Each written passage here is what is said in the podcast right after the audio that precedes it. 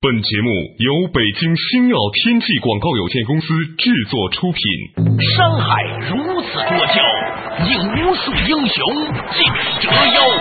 数风流人物，还看我是梁东。大家好，我是吴伯凡。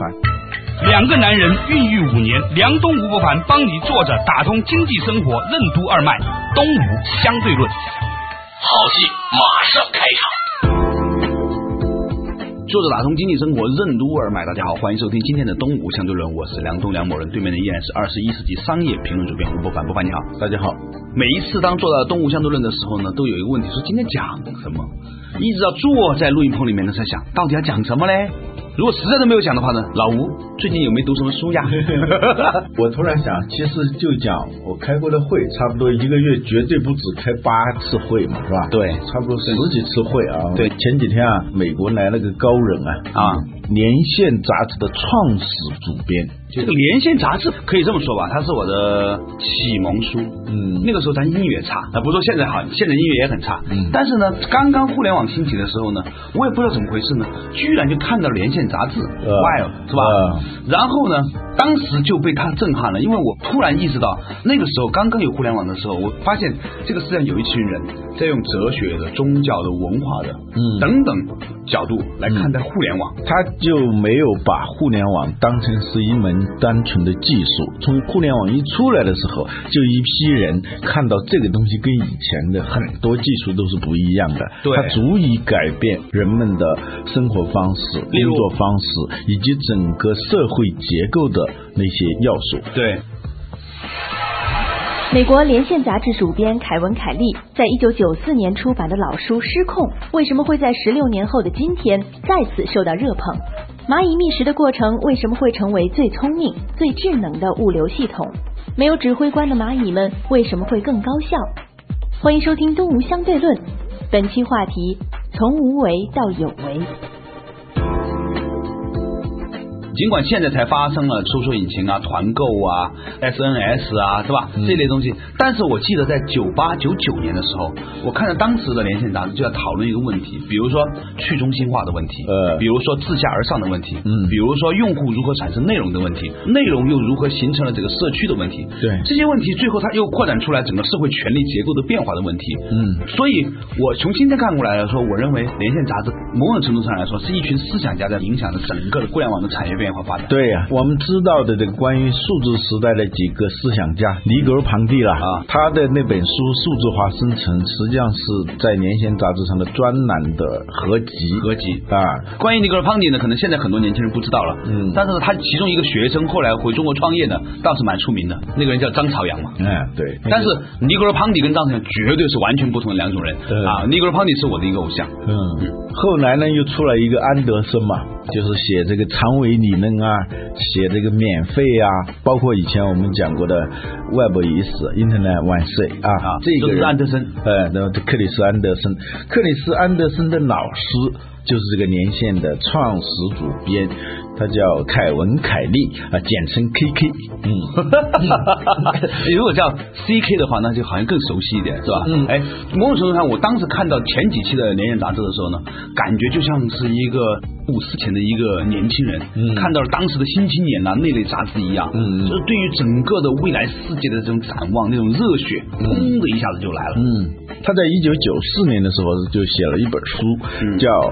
Out of Control》，就失控。嗯啊，这本书九四年，啊，对，现在这本书又热起来了。前不久呢，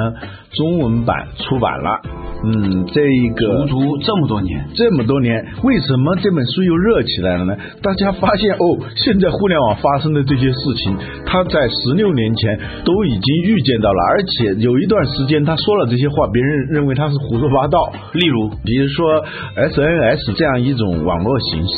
过去呢，大家以为互联网出来就是门户嘛，嗯，就像我们涌向北京火车站或者首都机场，然后呢就各奔东西啊。对他说互联网最后可能会变成一种大家最终会聚到一起，而不再分开，而且联系越来越紧密。嗯，这就是我们今天说的 SNS 嘛。对，包括微博这样一种方式。那个时候连手机都还不流行，我记得 对对，九五年的时候对是吧？对对，这本书它火起来，就是因为大家发现哦，原来人家早说了，中国的粉丝们就把这本书啊，用这种大规模协作的方式呢，在网上就把它给翻译出来了。嗯那本书啊，中文版有五百多页啊。嗯，但是呢，那些网友们，你分几页，我分几页，一分开就把它译出来了。有点像那个大规模的一部电影的那个字幕，就有一种人很有意思的，就喜欢在网上翻译各种的比较好的电影的字幕，是吧？这不是有一种人，他是有一群人啊，对，你还说对了，那天中午啊，跟他一块儿吃饭的时候，旁边一个女孩，嗯就跟他聊起来了啊。他问那个女孩在做什么，那女孩就说：“我昨天晚上在翻译一部美剧的电视剧，美国刚刚播出。”我们在一个小时之内就在中国把字幕都给弄出来了搞定了，在在网 上网友们就可以看了。他睁大眼睛，这怎么可能？他说我们就把它一切，一个人就是不到一分钟，然后一接上一校对哦，一个小时就出 来了。嗯 每天都这么干，就一批人。嗯他听了以后觉得，哦，我相信他回去一定会写一篇文章的。对这种事情在美国可能真还没听说。就是我们要意识到中国人口众多这样一个基本国情，对， 而且无聊的人较多。也不是无聊，关键是他这个成本啦，其实很低。对，一人翻译一句话有多少呢？ 对呀、你要组织能力强一点，一千个人呢，翻译一集四十五分钟的电视剧，那太简单了吧。一句话，啊 oh yes，你就结束了， 你的任务完成了。如果你倒霉的话， 对一分到那句话还觉得很不够意思 啊，对对对对 等了半天。这种大规模协作的方式，在互联网上产生某种奇迹的东西。对凯文·凯利，我记得他听的时候，那个眼睛真的大大的。当时你在现场，对啊，我们中午在吃饭嘛。对本来请的凯文·凯利，还有我们大家熟悉的李开复老师、嗯啊嗯，我在里头跟他们串场，他们进行一场对话。嗯这个对话里头呢，围绕着一个很重要的话题，嗯就是其实我们的节目里头以前也讲到过，就是一个个个体，嗯微不足道的个体，看上去智商也不高，能力好像也不大，一旦汇集在一起的时候，就产生了一种奇迹般的力量。在《失控》这本书里头啊，讲了一个很著名的例子，就是蚂蚁。这个我们以前也讲到过。对啊就蚂蚁呢，智商那就不用说了，它是很低的，只会勤劳的工作啊。蚂蚁是少数几个不睡觉的动物啊。真的吗？对他只知道这么盲目的跑来跑去啊，不可能有什么战略啊，有什么规划。但是呢，动物学家们发现他们的物流系统啊，是世界上最聪明的、最智能的一种物流系统。我以前也关心过这个问题，嗯但是我也觉得很好奇哈，嗯到底是谁在给蚂蚁发出这种指令，让他们能够用最短的路程走路哈，走走哎最短？你知道的，这个事情不是那么容易做的啊。本来是一帮动物学家就把他们的这个秘密给揭开以后啊，嗯有一些管理学家呢就用这种管理仿生学啊，设计了一套物流系统，帮助美国的西南航空公司货运系统的那种设计，节省了很多钱、嗯啊。你想想，像西南航空公司这样的，本来已经是成本管理啊、效率啊是非常高的，但是你毛巾还能拧出那么多水来，证明呢，蚂蚁的智慧呢，在某种程度上比人还要高。问题在于蚂蚁是非常弱智的，嗯，这种高智能是怎么来的呢？对呀这就是凯文要说的 out of control。你刚才问的那个问题，就反映了我们人通常的这个思维。他这么智能，是谁让他那么聪明的呢？其实没有一个超乎他个体之上的哪一个像一一王一个总设计师，对对对，啊恰恰没有这种马开复老师，其实一说起来非常简单嘛，蚂蚁它在爬的过程当中找食物，找到食物以后呢，它有一个最简单的记忆，知道自己的家在哪儿。对它就把这个随便一点点可吃的东西就往回搬，对搬的这种过程当中呢，它身上会发出一种信息素，其实就是一种特殊的气味，对，如果呢，这个地方有好多蚁粒儿，它不得搬回去又回来再搬吗？对这样不同的蚂蚁呢，就是到处在找。后来呢，就会发现，呃，有一个地方的味道特别浓，嗯那是因为什么呢？因为这个蚂蚁它老搬，嗯搬的次数多了以后呢，那个气味就浓了。搬的次数越多呢，我们从数学上讲呢，就它的距离是最短的，哎对才可能次数是最多的。对这样呢，其他的蚂蚁就能闻到这个气味以后呢，大家就都沿着这条路来走，找到一个最优化的道路。这个事情说明什么呢？嗯说明任何一个真正有效率的东西，它不是设计出来的，嗯而是试错试出来的。嗯你反过来看，其实是有一只蚂蚁走到这条路了，嗯另外有九千多只蚂蚁可能没有走到这条路上，嗯但是最后由于它搬的次数多，嗯所以呢，它那个气味重的时候，大家都回归到这里，这说明什么？再次再说明，在互联网上啊，你不一定要做第一个吃螃蟹的人，嗯，你只要是及时的知道有一个人他搬的次数多了，这条路对了，然后呢，你强势的介入，你就可以走到这条路上去。嗯你看看，就像我们以前讲微信，这就是先烈和先驱的差别嘛，是吧？对，第一个吃螃蟹，你最后累死了嗯， 对，关键是他自己走出来的这条路，他自己并不知道。他自己并不知道。我们说的是有点夸张了，别的蚂蚁最后都来涌向这条路的过程是这样的：是有一个蚂蚁闻出了一点气味，嗯，它就哎沿着这条路上呢也来搬，这气味不就更浓一点对，吗？复合增长。呃，那个气味儿它就会吸引其他的蚂蚁，这样就越来越多，那个气味就越来越浓，这条路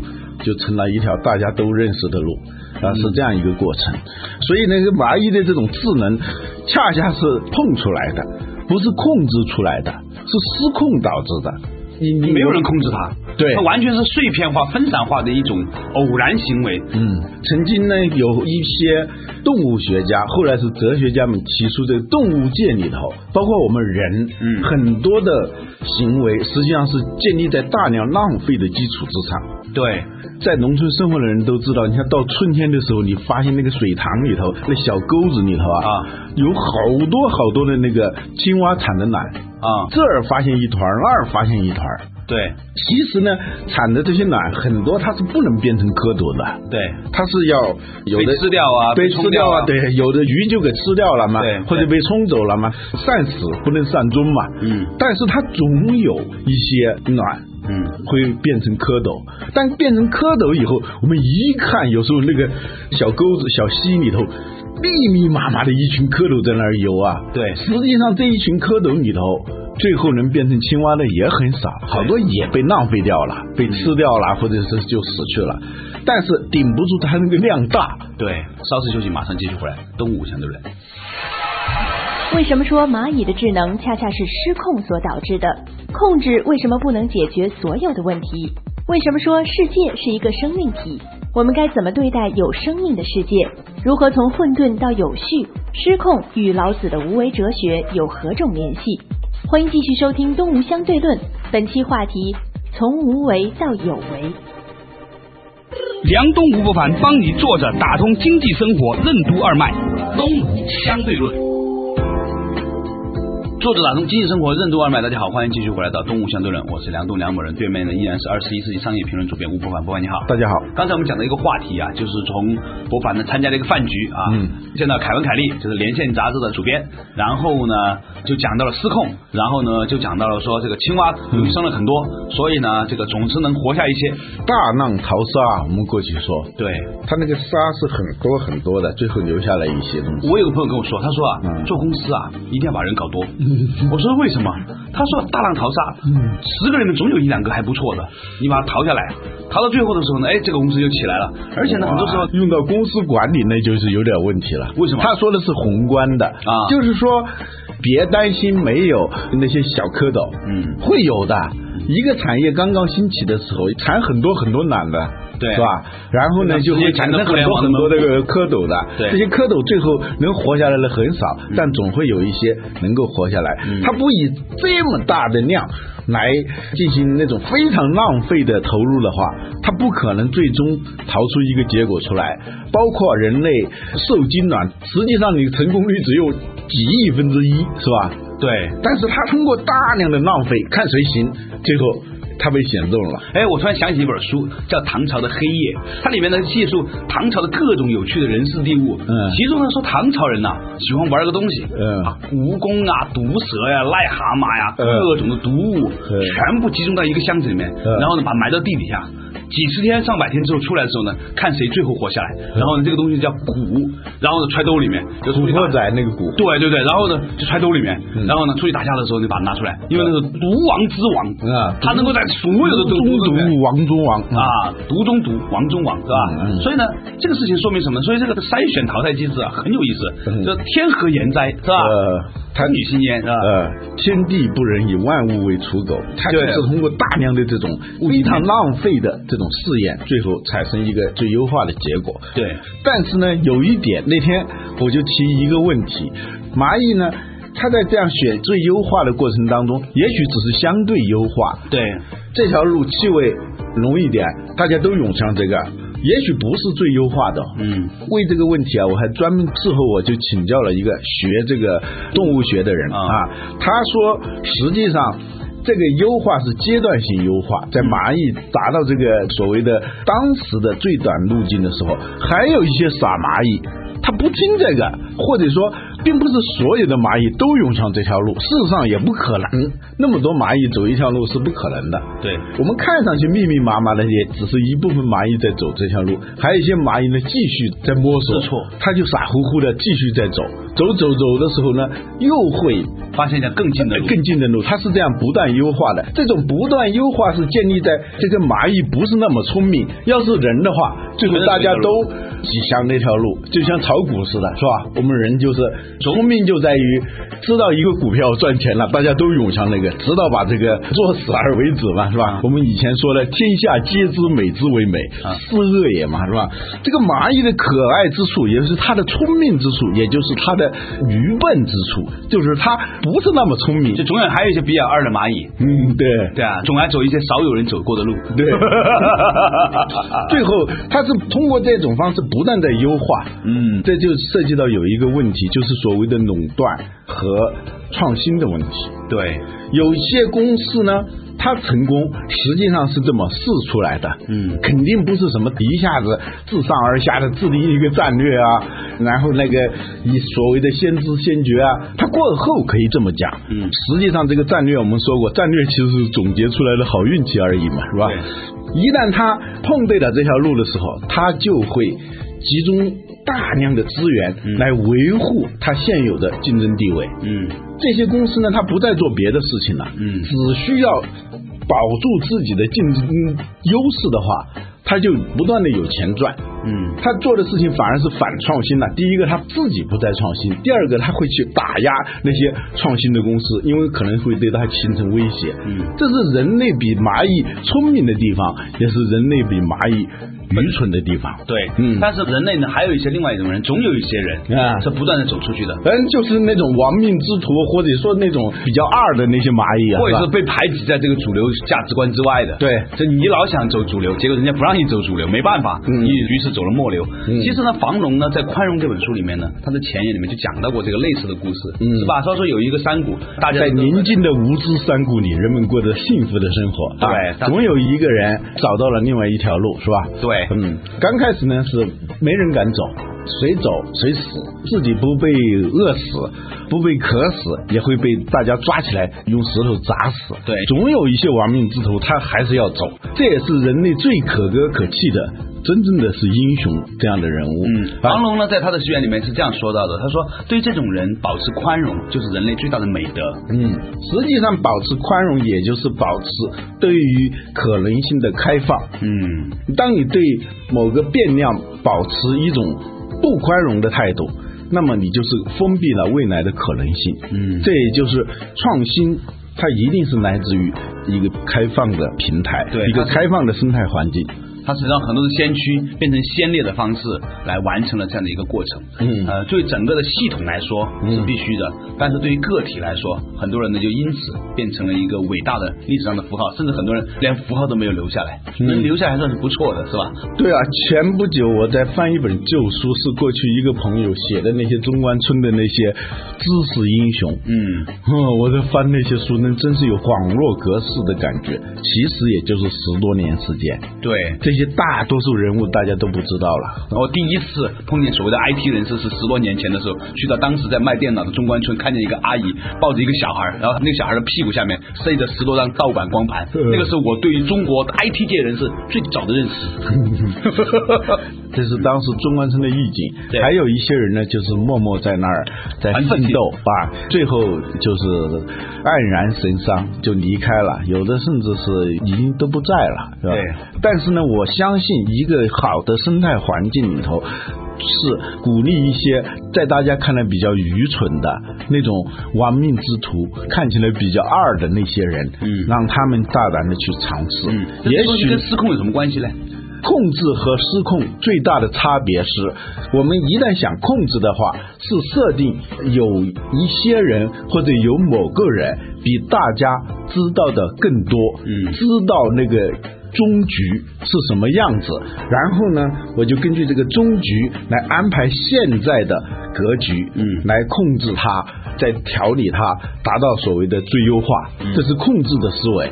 凡属是想控制的人，都是认为自己比别人知道的更多，比别人更聪明，比别人更合理，更能了解全局的人嘛。我们也经常干这样的事嘛。嗯小孩儿出生不久，那小男孩儿到了那个三四岁的时候开始调皮了，他就去捅那些茶孔啊，对，拿手插到那个电孔里面是吧？啊，对，你就要狠狠的训斥他嘛，对告诉他这是不行的，甚至是要打他的手，把他吓哭了，嗯等等。我们经常觉得控制是必要的，嗯因为你知道电是危险的，他不知道，嗯，在有些情景下这是对的，要控制。但是世界上的事很多事情并不是一个接线板那么简单，是吧？你就已经看得清清楚楚、明明白白。一些人呢，完全是那种浑然无知的，不是这样的，因为有很多事情的结局啊，它符合的是混沌学的原理。或这种复杂性原理，什么叫混沌学呢？一个最典型的例子就是那个蝴蝶效应，是吧？啊，对，亚马逊的一只蝴蝶扇了一下翅膀，在美国的德克萨斯就刮起了一场飓风啊！蝴蝶效应就是说，当系统足够的复杂的时候，随便一个小变量的变化，它会引发一系列的相应无法的控制的完全是无法计算的、没法控制的一些变量。这个变量会以细菌繁殖的那种速度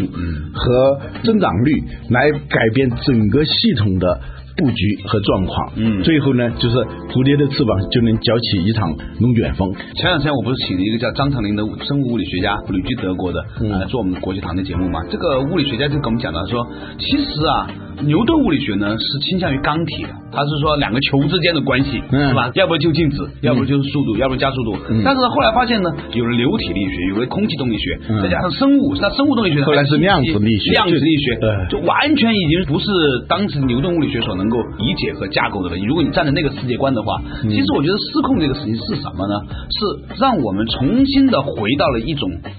前牛顿时代，就牛顿给我们带来某种的确定感。以前大家都不知道这个世界怎么弄的，哎，嗯牛顿来了之后告诉你，连天体都可以算出来，这个球和地球和那个之间的运算轨迹。所以呢，我们以为这个世界是可以控制的，嗯，只要现在发现告诉你说，对，那天呢，在对话的时候，我记得我讲了一个观点，就是说。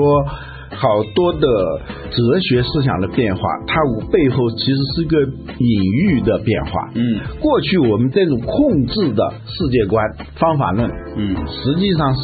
来自于我们对世界的一个基本的比喻。嗯世界是一架机器，嗯，我们可以通过按一个按钮，我们可以通过按一个阀门，拧紧一些螺丝啊，这个世界就在我们的掌控当中。啊、对，这个世界观是牛顿给我们的。所以后来很多广告人很蠢，还把这个观点呢变成某些广告语“世界尽在掌握”什么的。嗯其实这些都是被批发观念的人，然后呢再把这个观念批发给终端的这个消费者，以为呢这个观念呢他们可以接受。实际上，越来越多的人意识到，你企图一手掌握世界本身就很愚蠢。嗯，对，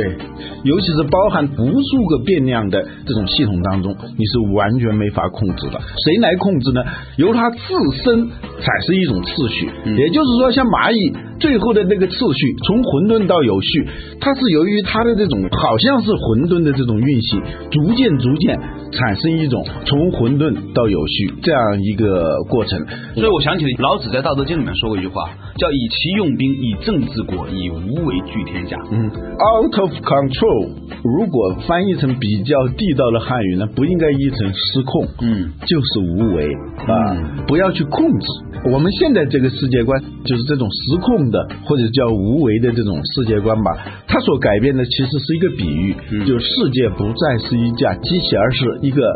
生物的有机体的这样一个发展过程。一个生物它最早其实就是一个细胞而已对，但它的细胞里头包含着一种自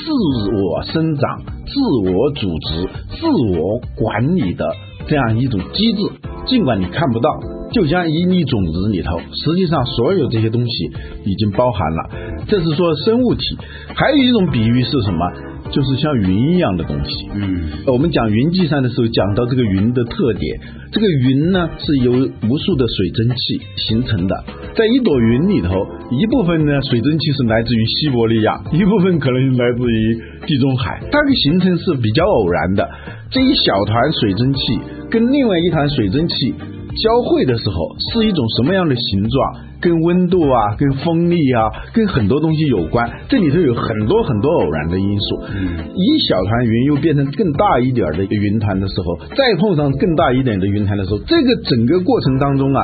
它有非常多的变量是无法识别的。你知道我们现在中国设计研制了一套超级计算机，一秒钟是几十亿次、几百亿次的那种计算速度，你知道用来干嘛呢？就是做天气预报是吧？就是做天气预报的，因为云的那个东西是最难预测的。嗯，之所以要那么快的计算速度，就是要浪费你很多计算资源，最后让它自己来自我形成、自我成长。去看，你用人的方式去预测的话，什么金木水火土那种简单的变量的话，你是没法计算出它到底会成为一个什么样的。所以这也是从云计算到什么微博，到什么 SNS，所有这些东西可能里头包含着同样的东西，而这些东西，凯文·凯利在《失控》这本书里头，他已经讲到了。嗯，所以一个西方的哲学家，如果有时间的话，再读一下老庄的话呢，它更有利于理解当今世界正在发生的一些有趣而微妙的变化。好了，感谢大家收听这一期的东吴相对论，拜拜。我们应该怎样读书？经典图书为什么需要反复阅读？雨果的代表作《悲惨世界》对我们有何种启示？《悲惨世界》中所描述的19世纪的三大难题，为什么到今天仍然没有解决？什么是社会创新？我们为什么需要社会创新？社会创新和商业创新有何种不同？商业创新创造的财富为什么不能解决所有的公共福利问题？为什么说维基百科是社会创新的典型案例？什么是社会创新的核心含义？明天同一时间，欢迎继续收听《东吴相对论》，解读社会创新。